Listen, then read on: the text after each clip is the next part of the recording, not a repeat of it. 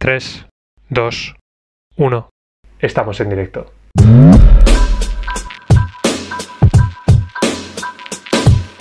Assalamu alaikum familia, ¿cómo estáis? Bienvenidos al podcast de Pensador. Hoy tenemos el placer y el honor de disfrutar de Diego Camarena, también reconocido como Amantes de Hierro. Ya hice el, podcast anteriormente hace un mes, pero desgraciadamente pues no se grabó mi audio. Pero bueno, tenemos la posibilidad de poder disfrutar de él de nuevo, aunque tiene tiempo bastante limitado. Como os decía, es una persona bastante reconocida a nivel nacional en el mundo de powerlifting. No sé si es una modalidad bastante reconocida a nivel mundial. Ahora nos comentará Diego. Y luego también lo más importante, que es una bestia, porque ha levantado 287 kilos y medio en peso muerto, 252 kilos y medio en sentadilla y 155 kilos en pecho. Que esto hace un total de casi 700 kilos. Una absoluta barbaridad. No sé cómo lo haces, Diego, pero quiero que nos enseñes pues cuáles son tu, cuál es tu magia, ¿no? Así que bienvenido al podcast. ¿Cómo estás? Muy buenas a todos, yo encantado un día más de estar por aquí y bueno, eh, magia yo creo que hay más bien poca. Yo creo Trabajo que duro, ¿no? eh, y yo creo que desde el primer momento el trabajo, el trabajo duro desde el minuto uno hasta el minuto que estamos a día de hoy es clave en todo esto. No creo que sea algo que, que, nadie que diga me voy a poner de verdad no pueda conseguir, ¿sabes? Ya sea en 5 o 10 años, pero como, como, todo, como todo deporte, eh, necesita mucha dedicación, mucho tiempo, sabiduría, ayuda, ayuda de los demás, porque aunque el powerlifting parezca un deporte individual, no lo es. Y paciencia, paciencia, que todo llega en la vida. ¿Cuánto, cuánto tiempo llevas empezando en, bueno, en el powerlifting? En el powerlifting, es que, por ejemplo, yo traía muy buena base, ya que yo entrenaba de antes, eh, desde 16 años, entonces ya tenía una base de 5 años en el gimnasio, en donde no trabajaba muchísimo los básicos, pero sí tenía una buena base muscular. Entonces, claro, tenía una gran, una gran parte del trabajo hecho y empecé con el powerlifting ahora mismo, un, podríamos hablar que con los entrenamientos de fuerza hace unos 5 años y a competir pues hace unos cuatro años más o menos que voy a hacer ahora a final de este año, unos cuatro años, te podría decir. Genial. Bueno, pues antes de comenzar a las preguntas, ¿quién es Diego? ¿Vale? Para la gente que no te conozca. Diego pues es un chaval que se interesó por un deporte, de- en su momento me interesé muchísimo por el culturismo y por el fitness y a partir de ahí trascendió directamente a los deportes de fuerza que, que a día de hoy son mi gran pasión y llevan siendo los últimos. Ujú. Eh, un chaval que se tomó la vida de una forma diferente, con deportes en los cuales, eh, en el- como en un pueblo en el que vivo yo, me cuesta muchísimo, muchísimo practicarlo y tuvo que buscarse un poco las papas y poder mostrárselo a los demás que era posible hacerlo aún sin las condiciones 100% adecuadas. Ujú. ¿Cómo, cómo lo hiciste? Porque muchas personas en ese momento como que desisten, ¿no? No, no teniendo los recursos o poniéndose muchas excusas. ¿Cuál fue tu fue- razón principal? Mm.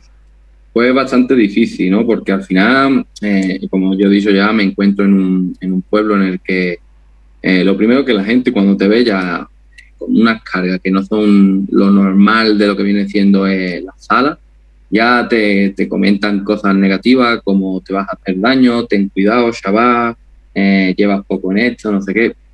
Entonces, claro, eh, ese ámbito de negatividad ya me estaba a mí haciendo, a, mí ya se me pasaba la idea de, de decir, bueno, yo creo que debería de quitarme de, de este sitio, ya que veo que me afecta negativamente tanto a mí como a lo que estoy haciendo, que es lo que más me apasiona a día de hoy. Y eso hizo de que poco a poco pues cambiara de sitios de entrenamiento, pero en todos me pasaba lo mismo. Ujú. Entonces, me- yo mediante, con unos ahorros míos y unos amigos decidimos montar eh, un sitio para entrenar para nosotros en una pequeña habitación que tenemos aquí en la azotea de mi casa y bueno, pues ahí empezamos nosotros con nuestros entrenamientos de fuerza y poco a poco fue derivando más, derivando más, derivando más. La verdad es que co- al principio costó bastante porque claro, eh, por supuesto era diminuto, no pudimos comprar muchos materiales, pero lo que sí es cierto es que la actitud al ser tan, tan, tan positiva y a alejarnos tanto de estos comentarios negativos ayudó muchísimo a progresar. Y es una cosa que yo creo que deberíamos de tener en cuenta que por en muy buen lugar que tú te encuentres con los mejores materiales, las mejores máquinas y demás, si la actitud que te rodea, ¿sabes? Si tu ámbito social no te apoya, es muy difícil avanzar, muy difícil. Complicado. Es como lo del pez en la pecera pequeña y el mar, pues algo así, algo así. Wow, pues yo la verdad que yo cuando empecé a entrenar ya no fue más por el círculo, sino por mis padres, porque en parte cuando me veían tomando proteína, pues te ponían, siempre te decían, ¿no? Que eso es malo, que yo conozco al primo del tío de no sé cuántos que también hacía alterofilia y se partió la espalda. Es claro, si nos ponemos en casos hipotéticos, pues si me quedo en la cama todo el día también me puede pasar algo malo. Exacto, o cuando vas a salir a la calle, si no miras antes de cruzar, lo mismo viene un coche y... Claro, la excusa la muerte es la excusa perfecta de lo que te puede ocurrir, ¿no? Te puede ocurrir cualquier cosa. ¿Y cuál fue la razón por la que te activó esta pasión por los deportes? Digamos que mm, no sabría decirte bien, es como algo intrínseco, ¿no? En el que tú lo ves y dices, voy a probar y una vez pruebas, eh, dice, pues la verdad es que la sensación es bastante, bastante positiva. Y sigue y investiga y ves vídeos y conoces a este levantador y conoces al otro y te sigue interesando y te sigue motivando y es como, al final fue una renovación de energía, porque el hecho de dedicarte al fitness o dedicarte a deportes como el culturismo, ¿no? Al final, eh, en personas que, por ejemplo, no, no quieren ir a más en el hecho de la competición, ya que la competición en ese aspecto ya sabemos lo que conlleva, puede, puede frustrar bastante porque, claro, una vez uno llega a, ahora eh, llega a niveles de porcentaje graso bastante bajos o una cantidad de masa muscular bastante alta, después de eso, ¿qué llega? En plan, después de eso, ¿cómo sigues avanzando? ¿Cómo, entonces, la equivalencia del trabajo me salía bastante eh, poco rentable el, hecho de estar entrenando, entrenando, entrenando muchísimo, muchísimo, muchísimo para ganar un kilogramo de masa muscular, por ejemplo. Entonces, claro, el hecho de, meterme dentro del mundo de la fuerza también me ayudó bastante a tener objetivos más a corto y medio plazo, porque el fitness ya se me, se me llevó los objetivos a muy largo plazo. Y pues fue una renovación, fue una renovación de energía, una motivación extra, algo que yo no conocía, algo que era un deporte tan, tan minoritario que no conocía muchísima gente y de repente encontrarlo, profundizar en él, la verdad es que me gustó muchísimo, me hizo un clic aquí en la cabeza y digo, vamos a probarlo y vamos a probarlo de lleno. Y aquí estamos, ¿no? Después de dos Y aquí estamos a día de hoy. Y en sí, ¿qué es el powerlifting? Para la gente que no entienda, porque he contado que es peso muerto, pero mejor que lo explique un experto. El powerlifting, el powerlifting digamos que es el deporte, eh, el deporte que mayor, expresión de fuerza puede generar. Es un deporte en el que se realiza tres movimientos, en este caso, en este orden tenemos las sentadillas, el press de banca y el peso muerto. Y en cada movimiento nos dan tres intentos eh, mediante una normativa y, el mejor de estos tres intentos en el que sea válido y mayor carga hayas tenido es el que te cuenta en el total final. Quien tenga mejor total es quien gana dentro de la categoría por peso. Y luego existe una competición por categoría de peso y peso de peso relativo, en plan, eh, lo que una persona pese en correlación a lo que levanta, que sería eh, un campeonato en donde compite todas las categorías. Y, eh, por ejemplo, a nivel nacional y a nivel internacional, ¿es, reconocido bastante el deporte a nivel nacional, por ejemplo? a nivel nacional, cada vez está cogiendo más y más fuerza. También depende con lo que lo compares. Porque, por ejemplo, el fútbol lo conoce todo el mundo, pero el powerlifting no.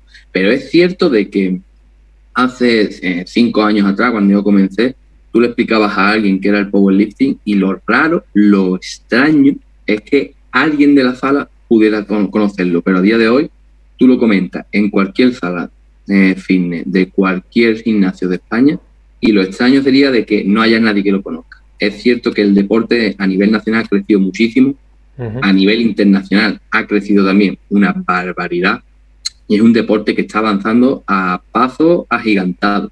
Es un deporte muy poco reconocido de 10 años atrás hasta el día de hoy, pero las redes sociales, los atletas que están saliendo nuevos, como Larry Weir, Yuri Berkin, Taylor Atwood, eh, Luz Ori, son atletas que aparte de ser atletas de powerlifting, atletas de fuerza, también son influencers y los dan a conocer muchísimo en sus redes sociales, en YouTube, Instagram, Twitter. Entonces, esto ayuda muchísimo a que el powerlifting cada vez sea más conocido, que vengan más gente, más atletas y que las competiciones cada vez haya más competitividad. ¿Y cuáles son tus aspiraciones ahora mismo en este, en este sector? Ahora mismo, es que tras la pandemia es como que ha dado todo un vuelco.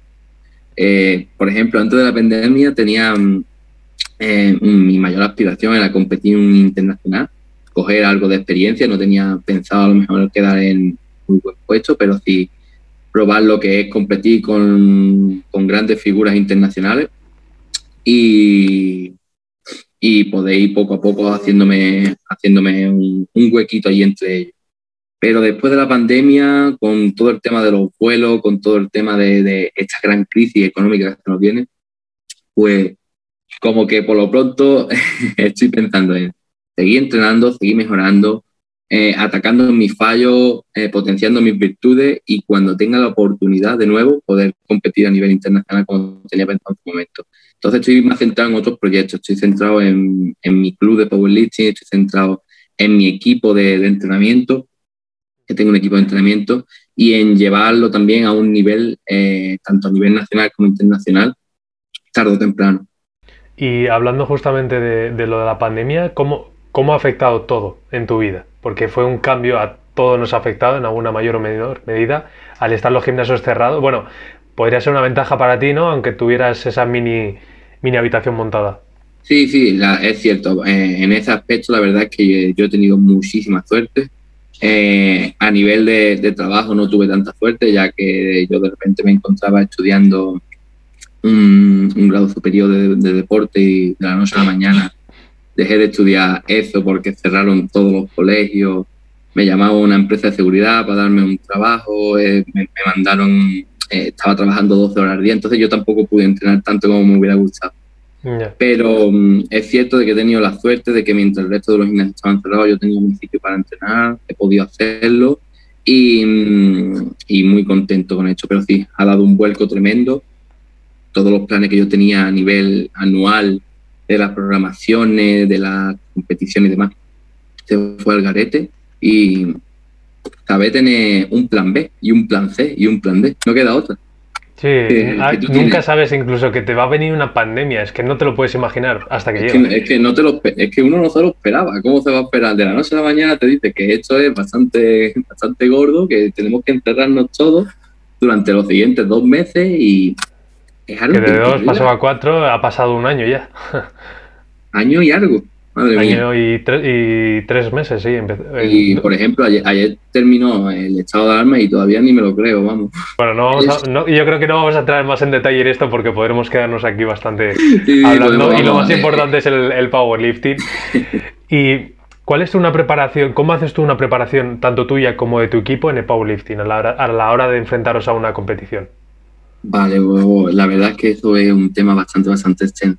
Básicamente nosotros eh, trabajamos por, por blog y trabajamos por respuesta. Entonces, eh, ¿qué es lo que quiero decir con esto? Eh, nosotros hacemos un trabajo totalmente individualizado, a niveles que eh, analizamos al atleta, sección a sección, movimiento por movimiento y durante varios meses. Entonces cogemos, hacemos una recogida de datos de todos estos meses y todos los bloques que hemos realizado vemos sus puntos fuertes, sus puntos débiles y a partir de ahí hacemos una programación en base a cómo corregir estos puntos débiles, a cómo potenciar estos puntos fuertes y enfocarlo directamente a cómo vamos a accionarlo dentro de la competición con las semanas adecuadas. ¿Cómo se hace esto? Bueno, pues teniendo una fecha la cual no se mueva mucho, eh, pero todo se puede adaptar y, y teniendo un atleta que relativamente tenga eh, un tiempo con el entrenador.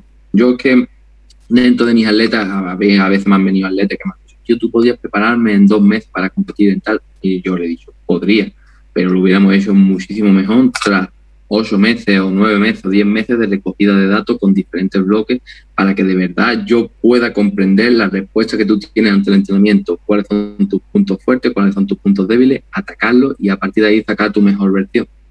Entonces, te podía poner algún ejemplo de alguna programación, pero al final cada programación es totalmente individual, cada persona responde a, un concepto diferente de entrenamiento.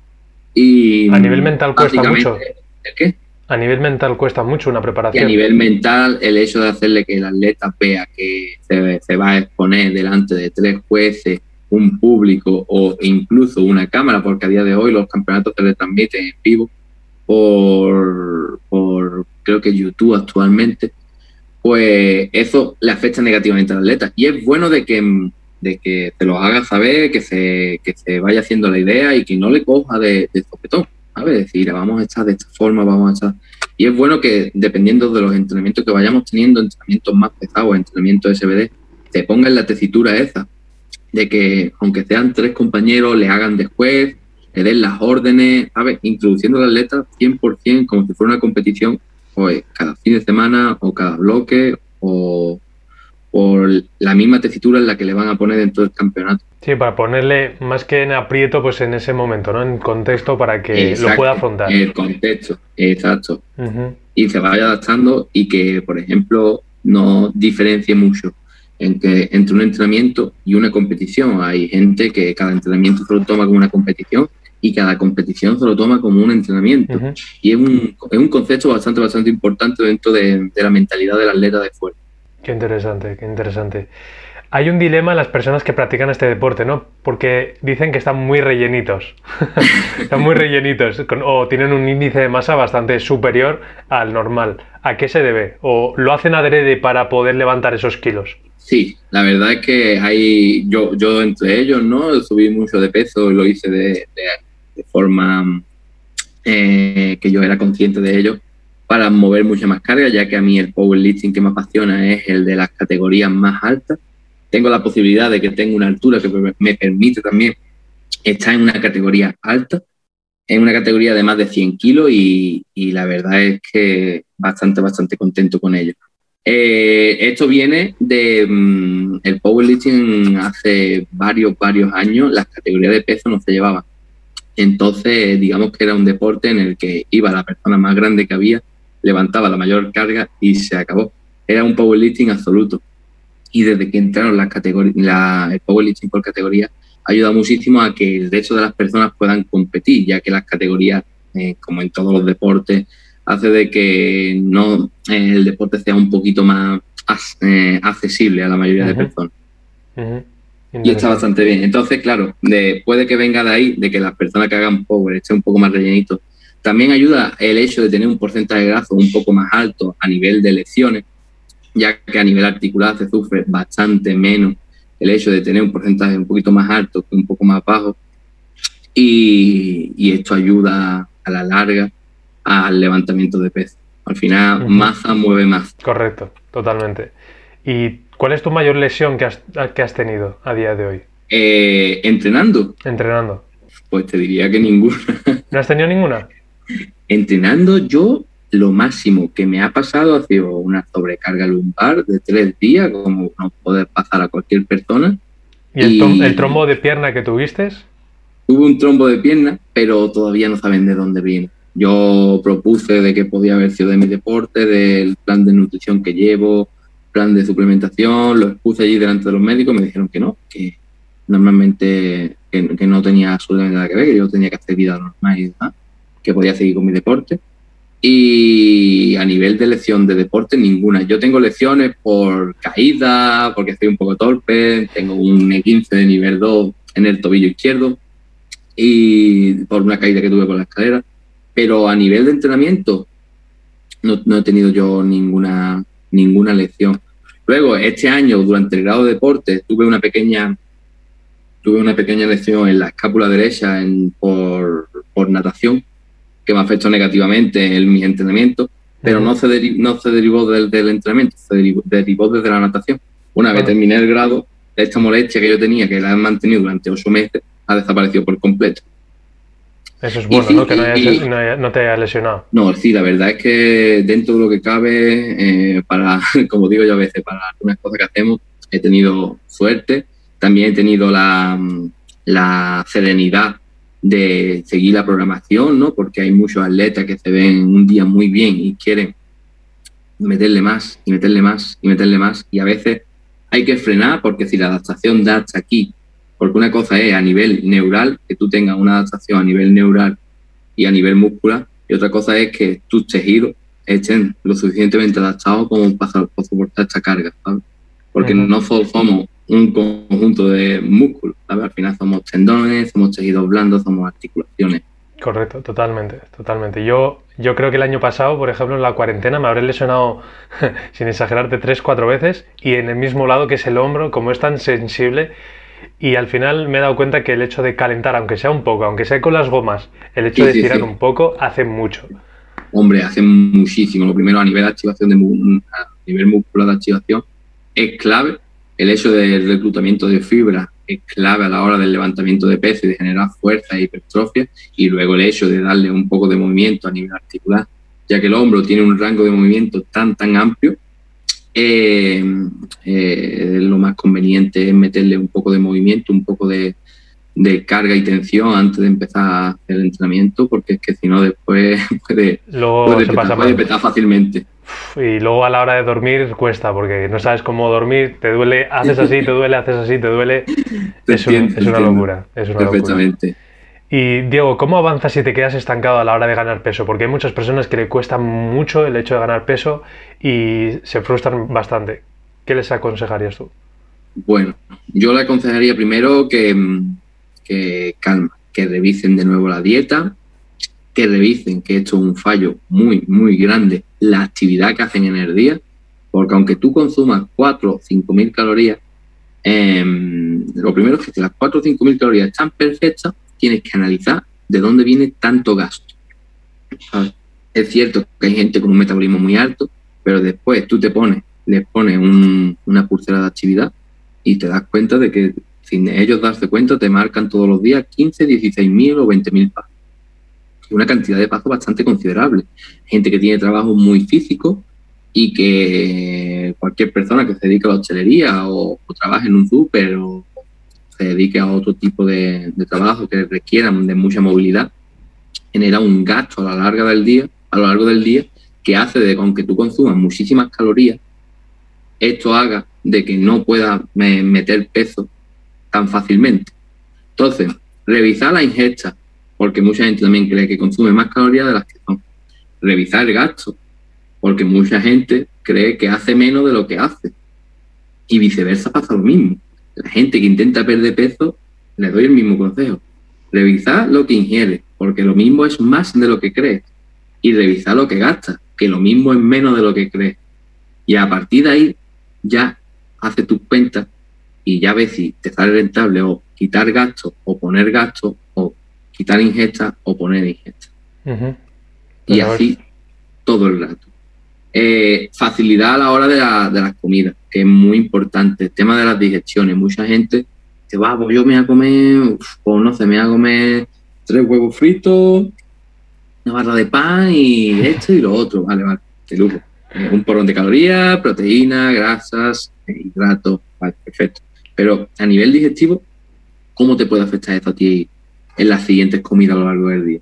¿Sabes? Es una comida que te va a ayudar a digerirla bien, ya que en dos, tres, cuatro horas puedes realizar una comida parecida, o te va a dejar caos el resto del día y vas a tener que disminuir mucho las calorías. Entonces, eficiencia a la hora de comer, comer productos sanos, comer productos eh, calóricos, ¿sabes?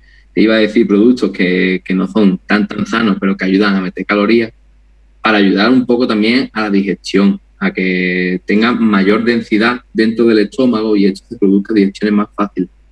Y sobre todo calma, que toda la semana no se puede ni subir ni bajar. El peso es algo que ondula muchísimo, ondula muchísimo, y lo único que puedes ver es a lo largo de los meses cómo ha ondulado y que siempre esté en tendencia o alcista a la hora de, de subir de peso o bajista a la hora de bajar. Pues a ver si la gente pues toma estos consejos que son valiosos o se ponga a entrenar contigo, que será una buena manera. Exacto, eso es la otra que iba a decir, que siempre ponerse en contacto con un, con un profesional siempre te va a salir mucho más rentable, tanto a nivel de tiempo como a nivel económico, te va a ahorrar muchísimos fallos y el camino se te va a hacer mucho más ameno. Yo también abogo porque la gente aprenda por sí misma, porque es una cosa importante, yo creo que es algo que todo el mundo debería de, de saber y de, y de más o menos conocerse un poco y de cómo hacer este tipo de cosas. pero es cierto que un profesional te va a ayudar muchísimo. También considero que aquí, bueno, en general en todas nuestras casas todos somos médicos, todos somos entrenadores y todos somos abogados, entonces a la hora de entrenar, pues como nosotros nos creemos nuestros propios dioses, pues ya vamos a entrenar, no tenemos ni idea, nos rompemos algo y después espabilamos. Sí, eso pasa muchísimo, ¿sabes? Que a partir de, una de una de hecho bastante negativa, de una situación bastante negativa, es verdad que la gente saca un poco más de conciencia y voy a poner un poco los pies en la tierra, voy a leer un poco, voy a preguntar a esa persona o me voy a poner en contacto con este profesional y que me eche una mano porque de verdad la he liado bastante. Que obviamente a mí me pasa bastante, ¿no? De, gente que, por ejemplo, me dice, tío, yo entrenaba y esto, pero al final me puse con esto y, pues mira, me lesioné el hombro, me lesioné la rodilla o ¿sabes? Y ahora estoy así, jodiete, tú me podías hacer una mano, podíamos empezar, no sé qué, y al final tienes tú que arreglar. le das una colleja, ¿no? Le dices, venga, claro, tío, eh, le digo, tío, pues, eh, no habéis hecho tantas locuras y me viene ahora bien jodido y tenemos que empezar esto. Me da, me da coraje un poco decir. Encima luego el proceso de recuperación es mucho más amplio, depende de lo que te, hayas hecho. Ahí está, claro, exacto. Pero siempre es bueno, mm, ya, bueno, una vez tú coges una persona de este tipo, eh, es fácil explicar y decir, vamos a hacer esto, esto, esto como proceso de recuperación y por esta parte que aquí no te pasa nada, vamos a hacer este tipo de progresiones para que tú te sientas motivado, porque es muy importante la motivación en este aspecto. Y, y que tú veas el progreso a la misma vez que notes la recuperación de esta zona. Y ya más o menos se lo va planteando, eh, el atleta está contento, el atleta ve que va hacia adelante y poco a poco se sale del hoyo. Genial, genial. Bueno, ¿qué, aconsejas a las personas que ahora, por ejemplo, que nos quedan cuatro días para terminar el Ramadán, ¿qué nos recomendarías a la hora de empezar de nuevo? Porque yo estoy entrenando solamente con gomas, ir haciendo kilómetros, he bajado bastante de peso, estaría definido entre comillas, pero ahora pues quiero volver a reactivarme. ¿Qué consejos me darías? Tanto a mí como a la gente que es musulmana. Eh, la verdad es que es un cambio bastante, bastante grande. Entonces yo lo que recomendaría sería eh, no comidas muy copiosas, ¿no? A la hora de volver a introducir una merienda o un, desayuno o una comida normal y corriente, un almuerzo. No comidas muy copiosas, eh, que la transición vaya haciendo poco a poco. Em, comidas que, te supongan una digestión más fácil, eh, verduras, frutas, eh, arroces, carne, por supuesto, pescado, e intentar que las cantidades sean pequeñita al principio y que poco a poco de la transición vaya aumentándolo hasta que tú recuperes la, el plan que tenías anteriormente armado. Y por supuesto, cuidado con el tema del agua, que también fastidia bastante a nivel de digestión, a nivel de flora también fastidia bastante. Y con los entrenamientos exactamente igual, exactamente igual. Eh, poco a poco, introduciendo, eh, aunque tú te sientes bien, te sientes fuerte, sepas parar un poco, sepas esperar a que nos adaptemos a, las cargas, al nuevo volumen de entrenamiento, al nuevo trabajo con nuevos ejercicios y, hacer tus progresiones, eh, ponerte delante de un papel, no ir un plan al gimnasio antes. Y te haces el plan y ve que te has pasado, saber eh, rectificarlo durante el entrenamiento.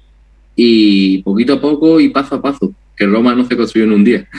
Correcto. Es, complicado luego a la hora de volver, pero como todo, ¿no? Al final estás expuesto a ese riesgo de que has dejado tanto tiempo de entrenar, ahora tienes que volver a entrenar y tienes que readaptar todo, todas las funciones de cara al entrenamiento. Exacto. Perfecto, perfecto. ¿Qué opinas del, del dopaje en el deporte en general? Y luego más en, en el powerlifting. Guau, pues a ver, el dopaje, el dopaje es una pregunta tan, tan, tan amplia que, madre mía, a veces yo, uno de mis pensamientos, ¿no? Me pongo a pensar sobre el tema del dopaje y es como, tío, ¿por qué mm, los quieren llevar? Yo comprendo perfectamente que haya una abrumadora cantidad de atletas que quieran llevar esto al límite, a saber a dónde pude llegar, a dónde, a dónde quiero enfocar esto, eh, qué, cuál es el límite de verdad. Y, por culpa de, este tipo de cosas también, de la presión a nivel social, de que cada año se va tan récord, eh, tenemos atletas que, consumen este tipo de, sustancias y... Hasta que mueren, bueno, por ejemplo. ¿El qué? Hasta que mueren. Hace poco murió también un atleta bastante reconocido. Exacto, eh, se, se, exponen muchísimo, se exponen una barbaridad a ciertas sustancias que son súper peligrosas y la verdad es que mm, eh, a veces uno se pone a pensarlo fríamente y es como de verdad merece la pena. Yo incluso he llegado a tener ese tipo de pensamiento, de decir, en verdad merece la pena, eh, hasta dónde podría llegar, hasta dónde de esto, hasta dónde de lo otro. Pero bueno, al final el dopaje es algo con lo que convivimos en el deporte, que no está para nada bien visto, pero que aún así se sigue usando en la gran mayoría de deportes. El powerlifting nos salva.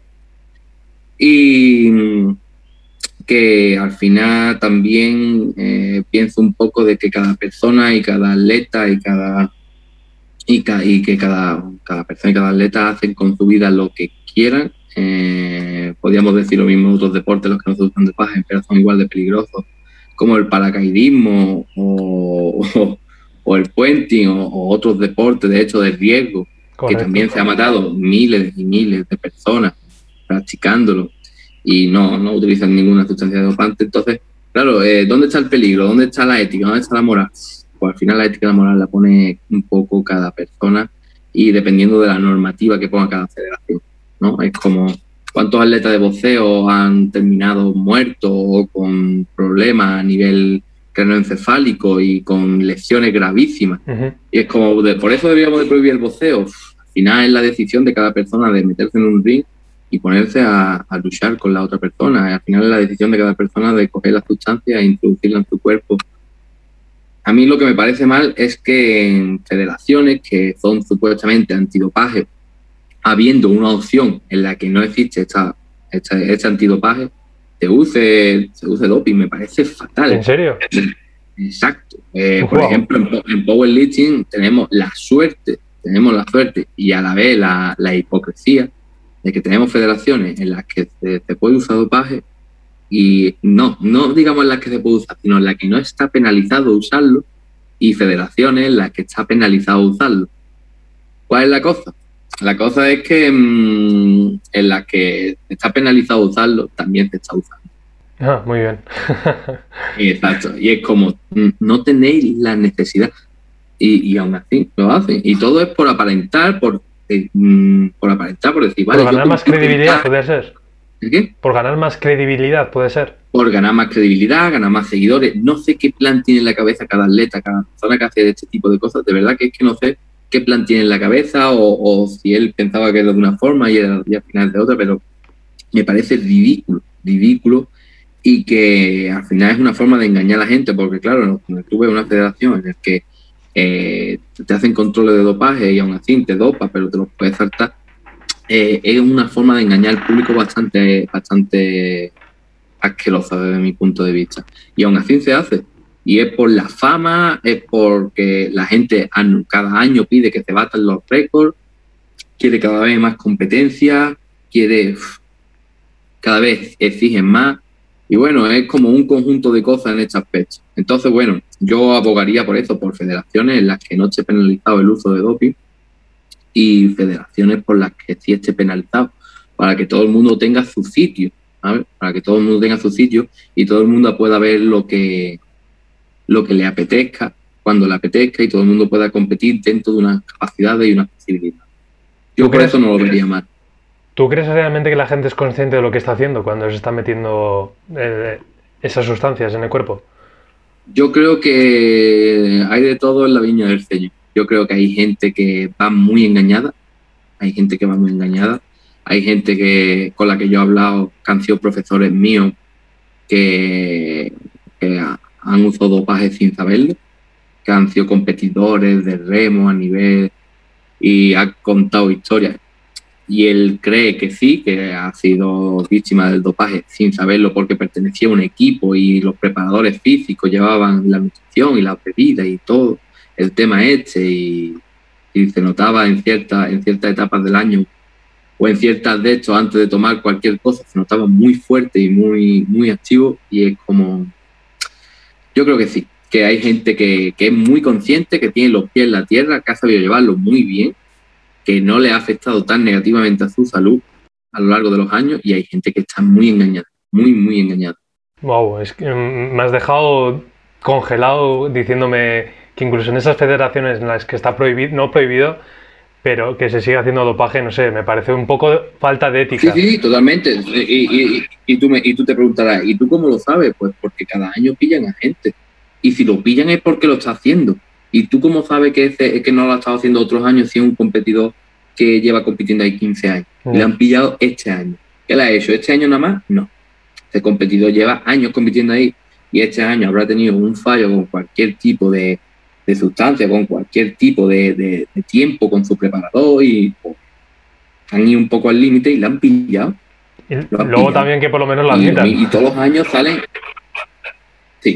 Bueno, espérate, después de pillarlo, dicen que eh, me hizo gracia porque cogieron un competidor de, menos de más 120, bastante, bastante famoso, ahora no recuerdo el nombre, pero era un, un estadounidense, y, y, aún así no lo admiten, no lo admiten. Dicen, no sé cómo han llegado esas sustancias cuerpo, no sé qué, no sé cuánto, te sacan un post creyéndose que la gente es inepta o es tonta y bueno, intento salir del bulto ese como puede. Hay otros que no, hay otros que lo admiten, dicen que han cometido un error, que no debían de haberlo hecho y siguen con sus vidas y se pasan a otro tipo de federaciones. ¿Es malo tomar eh, suplementos a nivel general para aumentar masa muscular, para definir eh, esas pastillas que, si no considero mal, hay de todo tipo para dormir? Claro. ¿Qué opinas de todo ello? ¿Si crees que es malo o es bueno? Es malo eh, el hecho de, de, no saber de verdad qué tomar y por qué tomarlo cuando debes hacerlo, ¿sabes? Yo creo que eso es lo, lo, negativo de verdad. Yo de verdad que no entiendo a la gente que tiene eh, dos millones de suplementos en casa. Pero sí es cierto de que, por ejemplo, hay personas que tienen una pequeña carencia eh, en su nutrición y que aún así no la pueden quitar de, en medio y que es bueno saber combatirlo con la suplementación y eso es lo más sano posible. Yo, por ejemplo, mira, te pongo mi caso. Yo tengo un entrenamiento que normalmente lo realizo a última hora del día y eso me deja muy activo, por lo que me produce bastante interferencia a la hora de, coger el ritmo de sueño. Entonces, el hecho de tomar melatonina me ayuda muchísimo a meterme directamente, a introducirme en un sueño bastante profundo. Si yo, por ejemplo, entrenara por la mañana, yo no tendría ningún tipo de problema a la hora de meterme en el sueño, por lo que no usaría ese suplemento. Porque estuve una etapa entrenando de mañana y no me hizo falta y no lo tomaba. Pero hay gente que cree que debe tomarlo sí o sí. Entonces yo creo que, que, es importante el hecho de saber eh, dónde están tus carencias y cómo combatirlas de la forma más eficiente, porque no todo el mundo tiene un tiempo espectacular para hacer esto o lo otro y los suplementos ayudan muchísimo a llevar una vida plena, llevar una vida con una nutrición bastante, bastante milimetral y una nutrición bastante sana. Eh, por ejemplo, a mí me cuesta muchísimo también comer, pescado azul o comer alimentos con omega 3 como aguacate o, nueces, ¿no? No es algo que yo no suelo meter mucho en mi dieta, pues el hecho de meter una suplementación con omega 3 y omega 6 me ayuda muchísimo a que esas carencias no se agraven dentro de lo que viene siendo mi nutrición bastante. ¿Y cuántas calorías así por curiosidad sueles comer tú? Actualmente menos, porque estoy ahora mismo en una, en una fase de pérdida de peso. Entonces, solamente estoy entre 2.800, 3.000 calorías. Pero cuando, cuando estaba en fase de subida, que podemos hablar de aquí a, un año, eh, de unas 4.400 calorías no bajaba.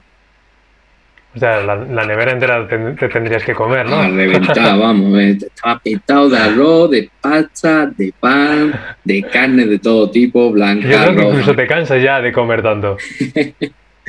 bueno, es cierto de que también yo tengo buen estómago, yo tengo muy, buen apetito y pues la verdad es que no se me hacía pesado meter 4 o incluso 5.000 calorías. No se me hacía nada, nada pesado. Es cierto que si lo mantiene el tiempo te puede producir algún, algunos problemas a nivel del digestivo, pero se soluciona bajando un poco el ritmo y, llevando, llevando siempre una nutrición correcta y más saludable de, lo que normalmente solemos. Genial. Pues en este, en este podcast eliminamos el mito de que la, tomar la proteína para definir, para tomar sueño, etcétera, es malo. Simplemente que al final nos acabamos creyendo lo que nuestros padres, la sociedad dice con pleno desconocimiento, así que tenemos que informarnos un poco más en San Google, en San YouTube o en San Entrenadores, que para algo están. Así que gracias por esa, por esa respuesta, Diego. Y bueno, ¿qué opinas de esa maravillosa compañía que muchas veces has hablado en tus redes sociales, que es Herbalife? ¿Qué opinas de ella? Pues la verdad eh, es de las compañías que, que, más, más, me ha desagradado en vida. Eh, pienso que es una estafa.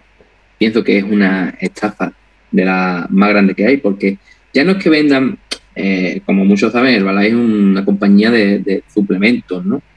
De suplementos deportivos y de. Ahí está, de suplementos deportivos y de productos nutricionales. Eh, a, nivel salud, al nivel de salud. Pero la realidad del Balay es que eh, tanto la calidad de sus productos es nefasta como que afecta negativamente en, una cantidad de personas bastante, bastante alta. Todo lo que cuesta eh, meter una correlación entre lo que toma la gente y lo que le produce negativamente. Entonces, lo que sí es cierto es que ya han podido sacar estudios en donde esta correlación ha salido a la luz, en donde hay gente que ha muerto han muerto y han correlacionado la muerte a productos de Herbalife por la cantidad de metales pesados y de vitaminas y la poca calidad del producto que tiene. Y, es que es mucho azúcar, yo creo, sí, por lo que vi. Sí, la mayoría de los productos nutricionales utilizan, es cierto de que hay productos a nivel de, de sacáridos que son un poquito, un glucosa, ¿sabes? Que son azúcares un poquito más, eh, que, ¿cómo te explico? que tienen unos azúcares que suben antes, eh, dentro de lo que viene siendo la glucemia, pero también existe eh, suplementación con, hidratos de carbono que están un poquito más, eh, que suben un poquito más a lo largo del tiempo. Entonces, lo que este tipo de productos es verdad que utilizan el azúcar, el más barato que hay, ¿sabes? Utilizan el más barato que hay para productos que supuestamente están enfocados a la pérdida de peso ese tipo de azúcares no conviene absolutamente nada. Los que utilizan Herbalife aún así te lo venden como que es la panacea. Y luego la cantidad de metales pesados, que de verdad ahí es donde viene el peligro, dentro del propio producto. ¿Sabes? Y eso es dentro, y esto es lo único que podemos hablar dentro de la calidad de sus productos, que es nefasta y en correlación al precio que tiene es tremendo. Pero lo del precio, ahí está. Es que encima te venden, te venden mierda al precio de oro. Y esto es una estafa de las más grandes que hay y esto lo encubren todo con un marketing súper bestial, porque es que el marketing... Y con Cristiano, que al final estando Cristiano en Herbalife... Exacto, te cubren esto con un marketing súper bestial, con superestrellas del fútbol o del baloncesto o, de influencer fitness que tienen ellos contratados, te encubren toda esta mierda, te meten un precio del copón, porque por supuesto tienen que pagarle a estas grandes estrellas, y luego tienen un sistema que es un sistema Ponzi, de una estafa piramidal totalmente con, lo, con la gente que vende este tipo de productos.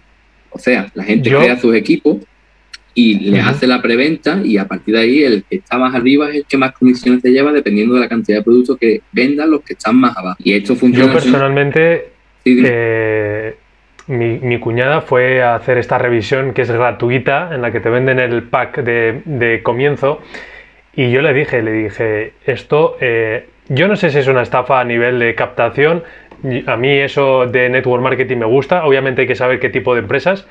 Pero a mí me parece una estafa que estén vendiendo productos que, como tú dices, es una mierda.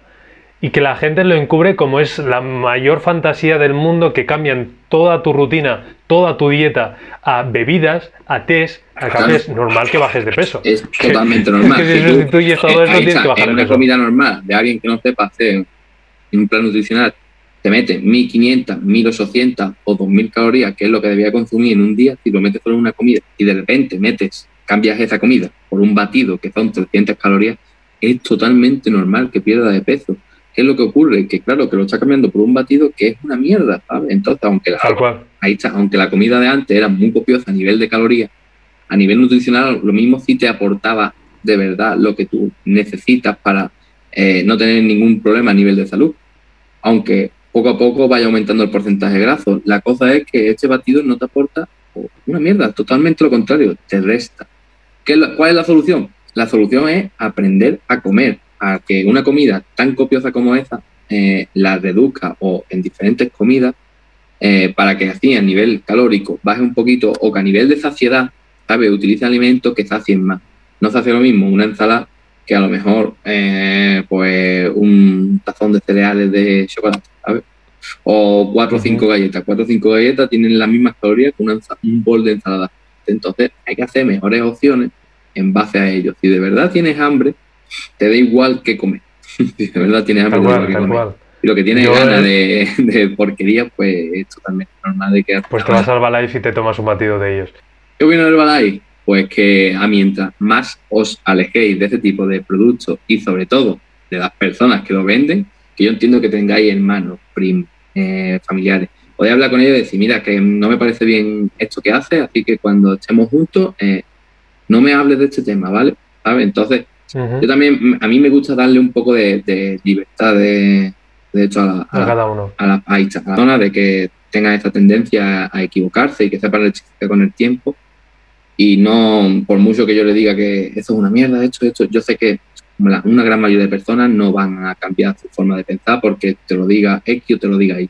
Necesitan ese tiempo para comprobarlo, para saberlo y para para cometer sus errores y saber rectificarlo poco a poco. Y una última pregunta que me acaba de venir a la mente, ¿qué consejo le das a la gente que quiere que alguien o una empresa grande como MyProtein le patrocine? ¿Cómo lo has hecho tú para llegar a que una empresa como esta te patrocine a ti? Guau, pues a ver, está feo que lo diga, ¿no? Pero eh, al final el hecho de, darte a ti mismo visibilidad, conseguir amistades, contactos y demás, una cosa deriva a otra y terminas por hablar con el gerente de MyProtein y de que te dé una oportunidad. Yo creo que es importante el hecho de las personas que quieren ser cada vez más conocidas en redes sociales y de que eh, quieran tener sus patrocinios, los atletas que quieran tener sus patrocinios, más que ser buenos atletas, necesitan eso, necesitan visibilidad, necesitan diferenciarse de los demás, que es una cosa bastante importante, y necesitan sobre todo constancia, que lo que más falta a día de hoy en las redes sociales, incluyéndome a mí, es constancia día a día con tu público. Una cosa que... Entonces, esto al final conlleva a conocer a más personas, a tener más amistades, a que todo vaya más y esto deriva de una en otra, en otra y al final terminas hablando con, con gerentes que también pertenecen al mundo fitness y te quieren dar una oportunidad y la tienes que aprovechar. La tienes que aprovechar y poder, y poder demostrar todo lo que vale con esta oportunidad y seguir avanzando básicamente mi consejo es de que de quien de verdad quiera dedicarse a esto tiene que ser muy constante, que tiene que eh, crecer y diferenciarse de los demás y seguir sobre todo haciendo lo que le gusta. No sé si tienes alguna pregunta para mí, Diego, y pasamos a la última y ya terminamos el podcast. Una pregunta para ti. Te quiero hacer una pregunta sobre el tema del Ramadán. Te quiero hacer una pregunta sobre el tema del Ramadán, porque yo tengo, al final tengo amigos, tengo amigos marroquíes hacen, hacen el ramadán, y, pero cada, cada uno lo enfoca de forma diferente, ¿no? Y es Correcto. durante este ramadán, eh, ¿a qué hora has estado entrenando tú? Si has estado entrenando o haciendo tu, rutina de ejercicio. ¿Y cuántas comidas has hecho? Y si, y, si, has, y si, has, medido el total calórico. Esa es la pregunta. Pues eh, yo los entrenamientos hay días que varía, porque hay días que el estoy tan cansado que el cuerpo no rinde, pero de normal a las 6 de la tarde ya salgo de casa y vuelvo a las 9 y a las 9 y cuarto ya comemos. Entonces, tres horas o estoy andando o estoy haciendo barras o intento hacer gomas, pero no tanto porque el cuerpo no, no puede más. Realizaría el ejercicio justo las horas antes de, comer, después de haber estado todo el día sin beber y sin comer. Correcto. que es en el, punto en el que uno se encuentra más, más débil. Yo, yo, mi parte, intento estar lo más ocupado posible, ¿sabes? Para que el tiempo se pase, porque si lo hago por la mañana, luego por la tarde no sé qué hacer. Ya. ¿Sabes? Y aunque te descuadra todos los horarios por completo, yo, por ejemplo, me levanto al. Hoy me levanto a las once y media. Pero de normal me suelo levantar a las dos, para que te hagas una idea. Vale, vale. Y luego, la ingesta calórica, yo, por ejemplo, suelo comer por las mañanas es eh, un chapati, ¿sabes el pan típico que hacemos en casa? No sé si tienes idea. Sí, sí, sí. Luego, que es una poca salsa, creo que el roti, el chapati, creo que tiene unas 200 calorías, para que te hagas una idea, por cada una. Luego, dos huevos, eh, dos huevos fritos y la salsa que haya. No creo que ni llegue a 600, 600 calorías. Claro. Y luego por la noche hago una macedonia, una macedonia de frutas, un bol mm, bastante grande con cereales y no sé qué más, y, yogur. Podría cubrir pues dos o tres comidas, no, no creo que llegue en total a 1500 calorías, para que te hagas una idea. Tremendo, ¿eh? 1500 calorías durante un mes. 1500 calorías. Yo me quedaría, vamos, perdería 25 kilos, creo yo. la verdad que este año, mi amigo, por ejemplo, la semana pasada me dio un abrazo. Me dice, tío, la próxima vez que te voy a tocar, te voy a tocar los huesos. Porque imagínate de lo que he bajado de peso. y normal solo bajar bastante porque quiero mantenerme activo y como estoy todo el mes todo el año pues comiendo medianamente bien, pues digo, voy a dar un descanso al cuerpo. Pues maravilla, tío, la verdad. Es algo que, que de verdad que me sorprende. Yo tengo amigos ahora mismo que están entrenando eso después de la eh, creo que comen por última vez a las 5 de la mañana, creo que es. Correcto. Ahí está. Y a las 6 ellos es cuando realizan su rutina de, entrenamiento. Ahí sí, hay personas que lo suelen hacer, o, por ejemplo, hay gente que suele ir a hacer cardio para que aprovechen esa comida para quemarla y luego ir a dormir, ¿sabes? Entonces al final cada uno se lo, lleva de una manera distinta. De una forma diferente, Y Diego, por último, tienes un minuto para enviarle un mensaje al público sobre lo que quieras, ¿vale? Es tu momento, así que adelante. Me gustaría dar un mensaje de, de, de ¿cómo te explico? A ver, me gustaría dar un mensaje sobre el powerlifting y sobre el entrenamiento general, más que sobre el powerlifting. A mí me gusta mucho de que la gente, la gente esté sana, que la gente haga deporte, que la gente decida eh, comenzar con su rutina de entrenamiento, que haga musculación, que haga algún deporte de equipo, que se mueva, que, no se quede a nivel sedentario, que la gente eh, coma de forma más saludable, que eso nos ayuda a todos muchísimo, porque en el momento en el que la sociedad empieza a comer de forma más saludable y a entrenar continuamente, eh, el resto de las empresas empiezan a sacar productos para facilitar este tipo de cosas. Y lo hemos podido ver a lo largo de los años con productos que hemos visto nuevos en los supermercados que hayan ayudado muchísimo a tener una nutrición bastante, bastante equilibrada y bastante buena. Entonces, mi mensaje es, la gente que no entrena, que comience cuanto antes. Que da igual que lo haga un lunes, que lo haga antes de verano, que lo haga durante el verano, que lo haga después, eh, que lo haga cuanto antes, que se van a sentir muchísimo mejor, que empiece a comer de forma más saludable, y que una vez comience con este tipo de rutina, que prueben el powerlifting, que les va a encantar, que no hay una sensación más bonita en el mundo como la de sentirse fuerte. Genial, genial, qué gran mensaje. Así que familia, espero que os haya gustado, que hayáis tomado buenos consejos, que hayáis aprendido de una grandísima persona como es Diego y aquellos que queráis entrenar con amantes de hierro, que quieran formar parte de esta comunidad, pues os dejaré el link en la descripción para poder hablar con Diego y cualquier duda pues os la resolverá una persona especializada en ello. Así que nos vemos. Un abrazo muy fuerte. Salam alaikum.